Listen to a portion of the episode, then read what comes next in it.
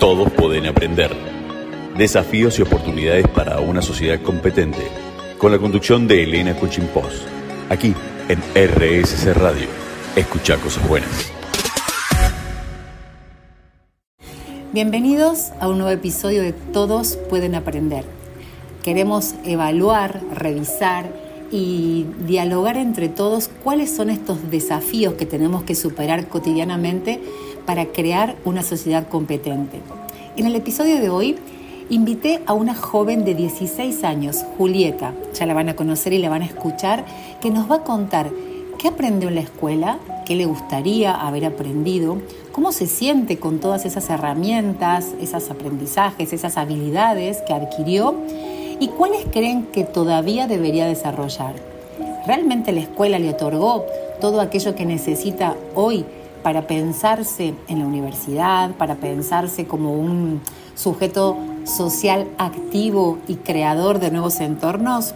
No se pierdan esta charla que la verdad es exquisita porque la mirada de un joven, de este joven que seguramente en pocos años formará parte de esta sociedad de adultos que nos guiará, nos cuidará, nos dará sus conocimientos a nosotros, que ya somos una generación mayor y que vamos a necesitar de ellos como sostén, como pilares y como creadores de nuevos espacios sociales y de nuevos entornos mucho más sanos y muchos más em, creativos.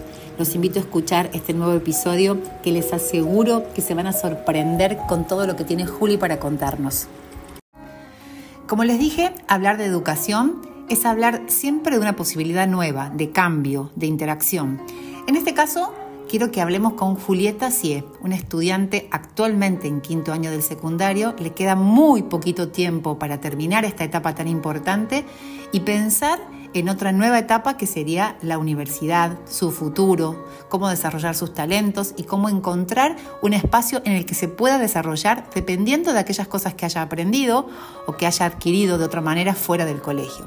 Bienvenida Juli, ¿cómo estás eh, en este espacio de Todos Pueden Aprender? Hola Ele, ¿cómo estás? Bueno, voy a hacerte una pregunta. Eh, hablar con adolescentes es un poco complicado, voy a ver si le puedo sacar un poco más de información, pero la idea es ahora consultarte, Juli, ¿qué aspectos crees que son los más importantes al momento de transitar la escuela para un adolescente? ¿Qué crees que es lo más importante que deberías tener vos como estudiante dentro del sistema educativo? Yo creo que lo más importante hoy en día son eh, las habilidades prácticas y el poder poner el conocimiento en práctica justamente porque hoy en día nos enseñan mucho en el cole de cosas teóricas, libros y libros a veces, eh, fotocopias, muchísima información que por ahí nosotros ni siquiera entendemos porque ni siquiera nos han enseñado a leer bien, literalmente. Cuando decís en cuestiones prácticas, te hago una pregunta. Cuando te enseñan un tema nuevo, casi como vos decís, desde un libro, desde un texto, enciclopedista en algunos casos, por más que cuando hablemos de enciclopedia y libros seguramente estamos hablando de Google, sí, obvio. ¿no? de Wikipedia o de algo de eso. Eh, ¿Te enseñan a reflexionar o a llevar a lo cotidiano, al aquí y ahora, esos contenidos conceptuales? No, ese es el problema, que realmente lo único que interesa hoy en día es que nos aprendamos un concepto, lo pongamos en una prueba, hagamos una actividad que a veces ni siquiera es para pensar, sino que es repetir lo que nos dijo el profe y con eso aprobás la materia y listo. ¿Y cómo te sentís vos con ese contexto educativo actual? que me imagino que tanto vos como tus compañeros están atravesados por un montón de información, atravesados por mucha tecnología. ¿Cómo se sienten que la escuela, eh, tan distante a su realidad, y pensando que les queda poco tiempo para transitar la universidad. ¿Cómo se sienten o cómo te sentís vos en este caso con todo esto? Y la verdad que a mí me frustra muchísimo pensar en que por ahí no estoy aprendiendo de la forma que debería aprender porque no puedo poner las cosas en práctica y salir un mundo en el que no, no, no entiendo porque en el colegio ni siquiera nos enseñan cómo hacer un currículum, cómo hacer un trámite, que son cosas prácticas de la vida que todos necesitamos y que realmente eso es lo que nos deberían enseñar y no libros y cosas teóricas que quién sabe cuándo vamos a usar y si es y si no nos gusta y si no nos queremos dedicar a eso realmente no nos va a servir. Y esto esta diferencia que hay entre la realidad que vos acabas de decir, salimos a la vida real y no tiene mucho que ver con lo que nos enseñan en el colegio, ¿no? ¿Qué, crees vos? ¿Dónde crees vos que podría estar este cambio? ¿En, dónde necesitamos hacer este cambio para que realmente la escuela sea un espacio en el que ustedes como estudiantes puedan adquirir herramientas para la vida real? Bueno, yo creo que primero uno de los cambios es esto de escucharnos, de poder hacer oír nuestras voces y preguntarnos a nosotros qué necesitamos, qué queremos y también ver que hoy en día, por ejemplo, hay un montón de habilidades que se están demandando como la oratoria, la comprensión lectora y ese tipo de cosas nos deberían enseñar porque son habilidades que después nos van a servir para cualquier cosa que nosotros querramos desarrollarnos o cuando, Perdón, cuando te referís a escucharnos, ¿a quién te referís? ¿Que los profes los escuchen a ustedes? que los profes y que todo el sistema en realidad, porque se pasan, nos pasan en el colegio diciendo, no, porque cuando ustedes vayan a la universidad ya no va a ser tan fácil, que esto, que lo otro, pero en el colegio tampoco nos lo hacen fácil, porque ni siquiera nos preguntan eh, sobre qué queremos aprender a veces. Y es como tener que estudiar algo que está hecho por un programa de hace miles de años, tampoco nos sirve porque el mundo va cambiando y eso lo vemos todos los días y nosotros cambiamos con el mundo, o sea, no podemos adaptarnos a un sistema del siglo XIX donde las personas eh, no tenían los conocimientos que se tienen hoy en día ni los conocimientos ni las herramientas que ustedes... Las herramientas, porque tampoco nos enseñan a usar efectivamente esas herramientas. Yo tengo compañeros hoy en día que realmente no saben ni usar Word. Y es más, Word ya ni siquiera se está usando, se está usando documentos de Google. Entonces es como decir, wow, qué atrás que se está quedando la escuela. Y esta, y esta, este atraso, no me gusta la palabra atraso, pero esta diferencia entre la realidad que nos circunda como una sociedad permanentemente en cambio, permanentemente en evolución, eh, decís que te da frustración, que te provoca frustración, que la escuela te hace sentir frustrada. Eh, ¿Crees que muchos de tus compañeros se sienten igual o que hay un número de estudiantes como que se adaptan a eso y están como anestesiados? ¿Qué pensás? No, yo creo que la verdad que la mayoría, por lo menos en el entorno en el que yo estoy, están conformes porque no han podido ver otra realidad tampoco. Ese es otro tema. Yo me he cambiado varias veces de colegio, entonces he conocido muchas realidades y muchas oportunidades. Nunca me he quedado quieta y nunca me he adaptado ni me he amoldado al sistema educativo, pero tengo compañeros que siempre le han dicho, no, vos tenés que hacer lo que te dice el profesor porque eso es lo que está bien y con eso vas a poder conseguir un trabajo y vas a poder ser una persona normal en la vida cuando realmente no, no se busca eso. Eh, ¿Vos crees que el colegio te prepara solamente para buscar un trabajo? Sí, definitivamente. El colegio te prepara para ser una persona más en el sistema social que está instaurado hoy en día, en el que una persona termina el secundario, va a la universidad y después consigue un trabajo para toda su vida y ahí se queda y no puede haberse pensar en progresar ni, ni tener sus propios proyectos, ni ser emprendedor. O sea, la escuela no te enseña a ser emprendedor. ¿Esa podría ser una de las materias importantes que vos crees que tendría que tener la escuela? Sí, porque yo creo que hoy en día para poder sacar cualquier proyecto adelante hay que tener habilidades de emprendedor o por lo menos tener una visión a futuro y poder ver que podés cumplir tus proyectos y tus cosas. Pero la escuela te enseña, porque la escuela no quiere, me parece, todo el sistema, nadie quiere que seas, no sé, el desarrollador de, Apple. No, porque les conviene tener a todas las personas eh, iguales y que no puedan aspirar a otras cosas y que unos pocos, que sean los que buscan otras oportunidades, los que ven, no sé, en otros lugares, hasta en videos de YouTube. Es como hoy en día ya ni siquiera hace falta ir al colegio, te podría decir. ¿Y, y cómo, cómo crees vos o por qué crees vos que te diste cuenta de estas cosas y hay un grupo, como vos decís, actuales de tus compañeros que como que no se dan cuenta, como que creen que la escuela es este paso obligado para conseguir un trabajo o un, un, espacio en la sociedad más o menos estable para el resto de la vida. ¿Por qué vos te pudiste dar cuenta de que hay otra forma de, de ver el mundo y de crear el mundo? Bueno, yo me di cuenta porque tenía un profe, me acuerdo el año pasado, que nos empezó a mostrar charlas TED y, y nos enseñaron un poco más esta visión emprendedora y ahí fue cuando yo me quedé con esas ganas, ese hambre de aprender y empecé a informarme más, ya sea en videos de YouTube, con películas, con un montón de cosas y ver cómo la vida puede ser tan diferente si no seguís ese sistema que te impone toda la sociedad. Entonces es como Eso básicamente, yo empecé a ver, a mirar, a escuchar, a ver a las otras personas, a estar un poco más en el presente y observar todo lo que me rodea y creo que así fue como me di cuenta que había muchas más posibilidades que solamente salir del secundario y conseguir un trabajo. Y esta, y esta posibilidad de abrir tu forma de ver el mundo, de abrir tu, cabeza, de abrir tu, espectro más cercano, ¿no?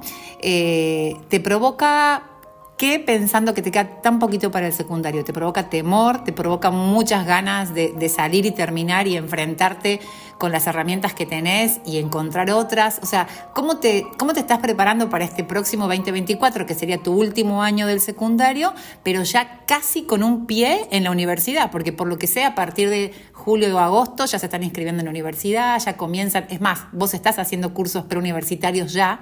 Entonces, ¿cómo te ves o cómo te sentís con este proceso que ya te queda nada, la recta final? Bueno, es como entre mitad miedo y un poco de ansiedad también por ya terminar el secundario, porque yo tengo una ventaja muy grande, que es que ya sé que quiero estudiar. Eso es un montón. Sí, que personas de mí dicen, no, la verdad no, no sé qué quiero hacer. Entonces, eh, por un lado estoy aprovechando el secundario para desarrollarme en mi tiempo libre en habilidades, no sé, como hacer modelos de Naciones Unidas y cosas que a mí me llaman la atención y que me van a dar herramientas que el colegio, como ya dije, no. Y por otro lado me provoca muchas ganas de esto de, ver cómo va a ser el estudio universitario, de poder abrirme al mundo con las herramientas que he ganado a lo largo de mi vida. Y me da mucha intriga, la verdad. ¿Y sentís que el, que el colegio eh, se ha preocupado o se ha ocupado en que vos descubras tus propios talentos o los pudiste ir descubriendo vos solas transitando distintos espacios? No, los descubrí yo sola, eh, literalmente haciendo de todo un poco, o sea, probando todos los deportes, probando todos los cursos que tenía a mi disposición, porque realmente el colegio no, no te incentiva eso, porque a veces los profesores no saben ni tu nombre, y es como menos van a saber lo que te gustan y te van a poder decir, no, como a vos te gusta esto, puedes hacer tal cosa o tal otra. Eso la verdad que sucede en muy, pero muy pocos casos, porque no digo que no suceda. Em, pero realmente a los profes a veces lo único que les interesa es ir a dar el temario que tienen que dar, que nosotros aprobemos porque tampoco tienen ganas de estar en diciembre en las mesas y después volverse a sus casas. ¿Crees que es una falta de interés de los profesores o crees que tiene que ver con una falta de capacitación para estas nuevas generaciones de estudiantes? Yo creo que es una falta de capacitación, porque hoy en día una de las soft skills más demandadas es también esto del aprendizaje continuo y muchos profes se han quedado en el pasado porque han estudiado la carrera que querían estudiar y se han especializado en lo que se querían especializar y ahí dejaron su estudio y sus conocimientos y con eso nos dan clases. Cuando el mundo, como ya dije, cambia, está en constante movimiento y todos los días hay algo nuevo, todos los días hay algo nuevo para aprender y no solo nosotros como estudiantes, sino para los profes también. Y también me parece que algo muy importante es que los profes deberían estar abiertos a la oportunidad de que a veces nosotros también le enseñemos cosas a ellos, como esto de adaptarse a otros tiempos, ver que no somos todos iguales, que no todos tenemos el mismo ritmo y un montón de otras cosas. Los profes eh, les cuesta abrirse a la posibilidad de que ustedes también puedan ser parte de este proceso de enseñanza-aprendizaje. Yo como profesora entiendo que todo el tiempo estamos aprendiendo. A mí me encanta aprender de mis estudiantes, así sean de los más chiquititos, porque transito todas las edades hasta los más grandes. Pero también, eh, ¿vos crees que hay profesores que se resisten a este aprendizaje sinérgico que se puede producir entre alumno y docente y que creen que son los únicos dueños del conocimiento? Yo creo que sí, porque ellos dicen no, porque como yo ya estudié, yo sé todo, es como ellos creen que lo saben, saben todo, absolutamente todo, y nosotros no y se resisten mucho cuando nosotros le decimos, no, profe, eso está mal o esto no está bien. Y es como lo bueno a veces es poder expresar nuestras opiniones en el aula y decírselo, pero a veces con eso también te ganas el odio de algunos y eso es lo que provoca miedo a hablar, porque después te quedas como eh, que le caes mal al profe o algo así. A mí me pasó igual que con una profesora de FBT de formación para la vida y el trabajo nos estaba enseñando con un libro del 2009 el mercado laboral de hoy en día. Y yo fui y le planteé como una duda genuina, profe, ¿cómo nos va a enseñar eh, este libro lo que necesitamos para el mercado de hoy en día? Y la profe me dice, no, no, está comprobado que, que, es lo mismo. Y desde ese día yo me acuerdo todas las pruebas que estuvimos de ahí en adelante, me ponía 9 cuando mis pruebas estaban para un 10, porque yo después veía las respuestas de mis compañeros y mi prueba realmente estaba para un 10. Y capaz que yo lo siento así y puede ser que no sea, pero yo sentí como que desde ese día la profe se puso mucho más estricta conmigo, me observaba mucho más. Y de ahí dije, no, ¿para qué voy a dar mi opinión si después el profe te agarra como de, de punta, digamos? Entonces, volvemos algunas veces que yo, yo he dicho que los estudiantes empiezan en el colegio, dicen que los niños arrancan la escuela, eh, Loris Menegozzi lo dice, un pedagogo italiano, con 100 idiomas y la escuela le mata 99. Como que se quedan con una sola forma de pensar, con una sola forma de, de, ver las cosas. Y bueno, Juli con 16 años lo está comprobando, ¿no? Juli, como que en algunos casos es difícil expresar, perdón, expresar lo que uno siente, expresar tu opinión o que decir me equivoqué está bien, porque el error forma parte del proceso, ¿no? Y si un profesor acepta un error o, acepta una manera distinta de resolver una situación... Eso, aceptar las formas distintas, porque por ejemplo en matemáticas hay 100.000 formas de resolver problemas, pero yo tengo, no sé, compañeros que saben un montón de matemáticas realmente y la, y la profe enseña solamente una de las formas y si ellos lo hacen de otra forma le dicen, no, no, yo quiero que lo hagas vos de la forma que yo te enseñé. Y es como, pero si llegamos al mismo resultado. ¿Por qué tiene que ser como vos me decís cuando yo también sé hacer otro tipo de cosas? Porque quizás en ese pensamiento divergente que tienen algunos, la profe no lo tenga, no lo tenga tan claro a los otros procesos, entonces quizás para, no quedar debilitado frente al, grupo. Pero ahí podría decir, y a ver vos cómo lo planteaste, o preguntarnos, o ver la oportunidad de que todos aprendamos algo nuevo, incluso ella, y no cerrarse y decir, no, no, lo tenés que hacer como yo te digo. Bueno, genial, me encanta esta posibilidad de poder pensar que todos podemos aprender, pero que también todos nos podemos equivocar y que todos podemos desaprender para aprender cosas nuevas. Este tema da para mucho, Juli. Seguramente vamos a seguir hablando de este tema y me encantaría convocar a otros compañeros tuyos a ver qué, qué cuentan, qué dicen de esta temática.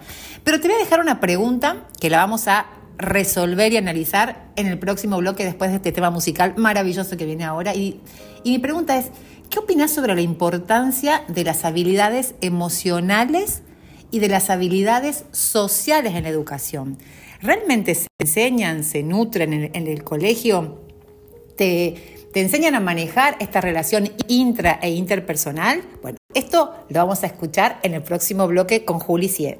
Bueno, Juli, retomando esta pregunta de qué opinas sobre la importancia de las habilidades emocionales y sociales en la educación. ¿Se enseñan, no se enseñan en el cole? ¿De esto se habla, no se habla? ¿Queda así como en el backstage de los profesores? ¿Qué opinas? Eh, yo creo que queda mucho, pero mucho en el aire y que de esto no se habla nada en el colegio a veces, cuando es sumamente importante, porque realmente está comprobado que aprendemos emocionalmente, por ahí si estamos tristes, si estamos enojados, también influye en la forma que vamos a clases, en cómo nos sentimos, y a veces si no tenemos ganas de hacer algo, los profes es como que nos retan porque ¿por qué no estás haciendo algo? Cuando ni siquiera se preguntan, por, ¿estamos bien? O sea, esa pregunta me parece fundamental adentro de un curso, porque es como las emociones a veces nos invaden y no podemos más, y con el estrés, con las pruebas, con los exámenes, y no nos enseñan a gestionar eso, no nos enseñan cómo no estresarnos antes de una prueba, cómo superar la ansiedad a veces que tenemos en los exámenes. Y en cuanto a las habilidades sociales, eso las aprende cada quien por individual como puede, porque nunca nos enseñaron a relacionarnos bien entre nosotros. A veces me ha pasado de estar en cursos en los que nadie se lleva con nadie y los profesores ni siquiera intervienen. O sea, no digo que tengan que intervenir diciéndonos háganse amigos, pero por ahí hacer una convivencia, actividades que nos unan un poco más, también estaría bueno y sucede muy poco. Y también es cierto que no siempre te vas a llevar bien con todo el mundo, ¿no? Porque a ver, una de las habilidades sociales más importantes a desarrollar hoy en día es la habilidad para trabajar en equipos. Eso es una habilidad que, te, requerís en cualquier lugar. La asertividad, la empatía, todas esas habilidades que no están en un diseño curricular estructurado de una materia, pero que sí es transversal a todas las materias. Entonces, esto que vos decís no nos enseñan o que nos digan cómo hacernos amigos, en realidad también A ver, acá te tiro una, una pregunta. Vos me decís, no, no nos enseñan a cómo manejar la ansiedad, a cómo manejar el miedo, cómo manejar la tristeza. Estas, estas emociones que son, se llaman emociones causales, ¿no? Porque causan un efecto en alguna conducta. Si no te enseñan a manejar esas emociones, eh, ¿les enseñarán en algún punto a manejar la frustración? No, o sea, yo hoy en día me pasa que, por ejemplo, soy muy autoexigente conmigo y cuando me va mal en alguna prueba o algo, que es como para mí que me vaya mal es sacarme un 7 y no puedo con la frustración a veces, o sea, me he largado a llorar por eso y después pienso, es la nota de una prueba. Y nos enseñan que no somos notas, o sea, nos repiten que no somos notas, pero nos terminan haciendo sentir como una nota más. Porque en el colegio el que se saca 10 es el que mejor se lleva con la profe. El que se saca 1, 2, pero por ahí se esfuerza, es como el que la profe tiene de, punto, de atención, y lo vive retando. Entonces, como que en cierta forma sí somos una nota. O por ejemplo, si te sacas 10 y y necesitas ayuda en algo y el mismo que se sacó 5 necesita ayuda en algo, van a ir a ayudar al que tiene 5 porque vos tenés 10 y de alguna forma vas a poder aprenderlo solo. Entonces es como que sí somos una nota y cuando bajas ese promedio, esa nota, eh, te frustras un montón y nadie te enseña cómo sobrellevar eso y cómo no sentirte mal por haber fracasado una vez. ¿Crees que este, este poco manejo de la, de la, tolerancia, este poco manejo de la gestión emocional, que claramente no, no está visible dentro de las escuelas, ha provocado en tu entorno, en vos, en tus amigos, que busquen conductas preocupantes, conductas disruptivas, que se, no sé, que se dediquen a, no sé, a, consumo de sustancias tóxicas, que se dediquen a, no sé, a, lastimarse, o sea, o que, no sé, en cualquier aspecto que sea nocivo para la persona porque realmente no han podido gestionar sus emociones. Sí, por ejemplo, hay muchos que han desarrollado TCAs, problemas alimenticios, ya sea como trastornos de atracones, de anorexia, todo por no poder sobrellevar esto de... No, no digo que solamente es del colegio, pero sí influye mucho. Y también tengo amigos que literalmente, eh, o sea, ven la libertad de dejar de estudiar un momento para salir a tomar de fiesta y eso es como que inconscientemente lo relacionan con disfrute y el estudio como eh, como, la carga. Como la carga, claro. Cuando por ahí estudiar, o sea, a mí me re gusta estudiar y me dicen, ¿cómo que tu plan de domingo es sentarte a estudiar un curso preuniversitario? Y yo respondo que porque yo aprendí a disfrutar el estudiar y que cuando te gusta lo podés hacer y no lo ves como una carga, pero en el colegio te enseñan a que es una carga porque si no cumplís con ciertas fechas, con ciertos horarios, con ciertas formas, con, ciertos, eh, con ciertas estructuras, está mal y está mal salirse del molde, te enseñan también. O sea, estás diciendo que a vos te gusta estudiar porque te gusta aprender, claramente, ¿no? Pero a la vez la forma en, el, en la que el colegio te lleva a aprender es la que por ahí te quita un poco de ganas, ¿puede ser? Sí, yo creo que el colegio te mata, a veces es muy fuerte la palabra, pero te mata este hambre de aprender, te mata la curiosidad a veces, porque es como, es como un todo, tengo que hacer esto porque si no la profe, o tengo que hacer esto porque si no en el colegio, o porque si me va mal mis papás, tal cosa. Entonces es una carga y la mayoría de mis amigos lo ven así y aprovechan los fines de semana para salir, para tomar alcohol y es como pueden estar en su nube, cuando capaz no tiene por qué ser así.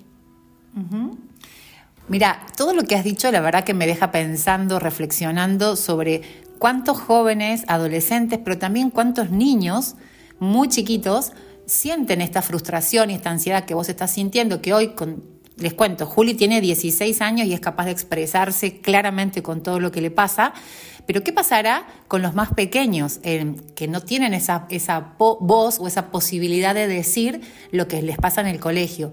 Cuando eras más chica, cuando ibas a la escuela primaria, ¿Te pasaba lo mismo? ¿Sentías que estabas dentro de un formato que era muy distinto a tu necesidad o, te pudiste ir adaptando? ¿Cómo te sentías cuando eras más chica en la escuela primaria?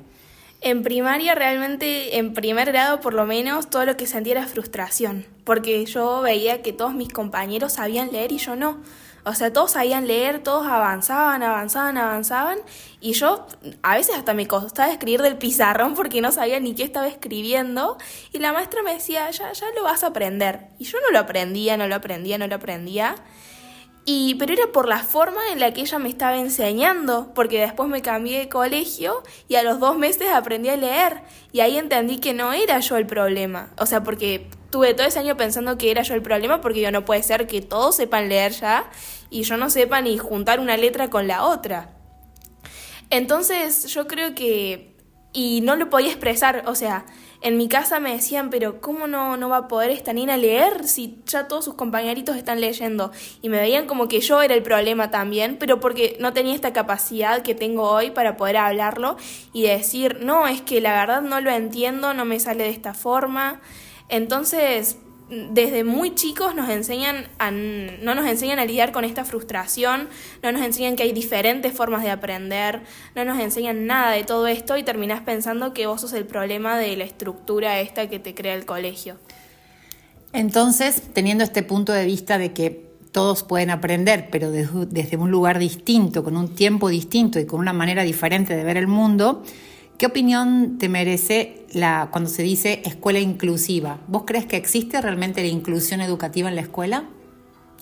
No, porque por más, hay profes que lo intentan, por supuesto, pero por ejemplo hay colegios que ni siquiera cuentan con las instalaciones para chicos discapacitados. Y es por eso que después también vemos colegios en los que se llena de personas con discapacidades eh, físicas, por así decirlo eh, y colegios en los que directamente no hay ni un solo chico con alguna discapacidad, pero por esto de que el colegio no los acepta. O también me ha pasado que mi hermana, que recién llegaba de China, no sabía hablar español y estaba aprendiendo y estaba poniendo todo su esfuerzo y mis papás tuvieron que pagar el colegio, pero el más caro para que ella pueda seguir estudiando, porque en otro lado no la aceptaban. Entonces como todos los profes hablan de que somos todos iguales, de que tenemos que respetar al otro, pero el sistema realmente no lo hace y es como directo, o sea, nos dicen una cosa pero hacen otra. ¿Y cómo pretenden que aprendamos así a tratar a todos con igualdad en el mundo cuando ni siquiera desde que somos chicos nos pueden decir... Eh, eh, nos pueden decir con acciones eso que están poniendo en palabras.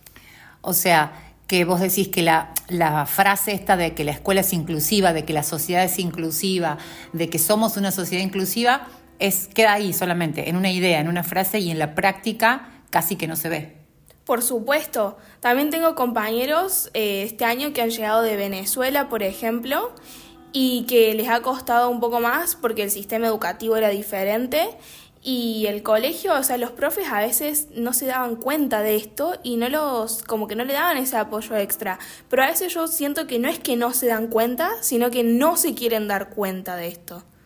¿Y por qué crees vos que no se quieren dar cuenta? Porque eso implica mucho más trabajo para ellos, eh, mucho más esfuerzo, a veces horas extras, supongo, eh, tener que hacer otras cosas y a veces los profes no tienen ganas de eso, o sea, no, a veces ni siquiera tienen ganas de ir a darnos clases. ¿Y se los, y se los expresan verbalmente? O sea, ¿o ustedes se da...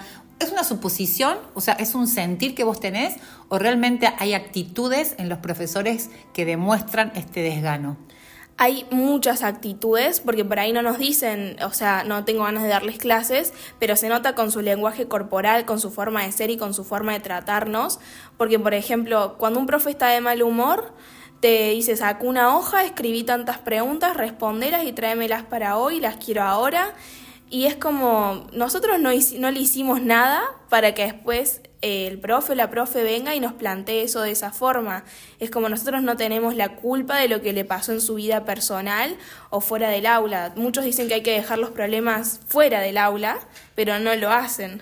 Entonces ahí la, la educación o la materia pasa a ser como una mercancía de bienestar o de malestar, ¿no? Como un eh, castigo o, no, y no, y, pierde esta naturaleza de, de la motivación intrínseca para estudiar. O sea, ya pasa a ser como un castigo, ¿no? Hacer tantas preguntas, resolver esto como castigo porque o te portaste mal, o hablaron mucho, o estoy enojado.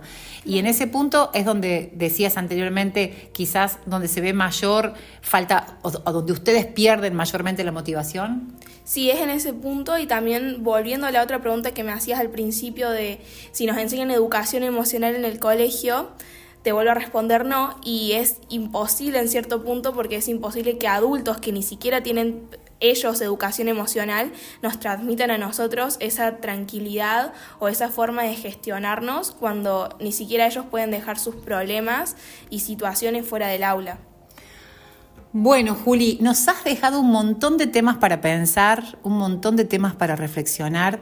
Me encantaría que esto lo puedan escuchar muchos docentes y sobre todo las nuevas generaciones de estudiantes que están pensando en ser docentes porque seguramente son jóvenes que están queriendo formarse como docentes, como educadores y que acaban de salir de un sistema educativo que quizás se sentían igual que vos, ¿no?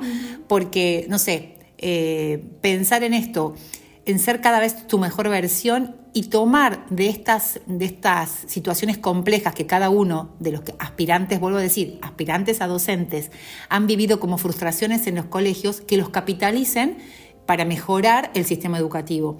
Y por otro lado, si están escuchando a aquellos docentes ya más del siglo XIX, del siglo XX, como bien decías vos, que quedaron un poco atrás de los intereses y sobre todo de las nuevas formas de enseñar y de aprender, que les sirva para reflexionar sobre sus prácticas y que se animen a escucharlos. Eso que vos decías, escuchen a los estudiantes y si hay algo en lo que como adulto y profesional tenemos que repensar y volver a aprender, no está mal decir a los chicos, miren chicos, la verdad que esto yo mucho no lo sé, voy a intentar aprenderlo o ¿Cómo creen ustedes que sería la mejor manera? ¿no? Estaría bueno escuchar esa frase de algún profesor, ¿no?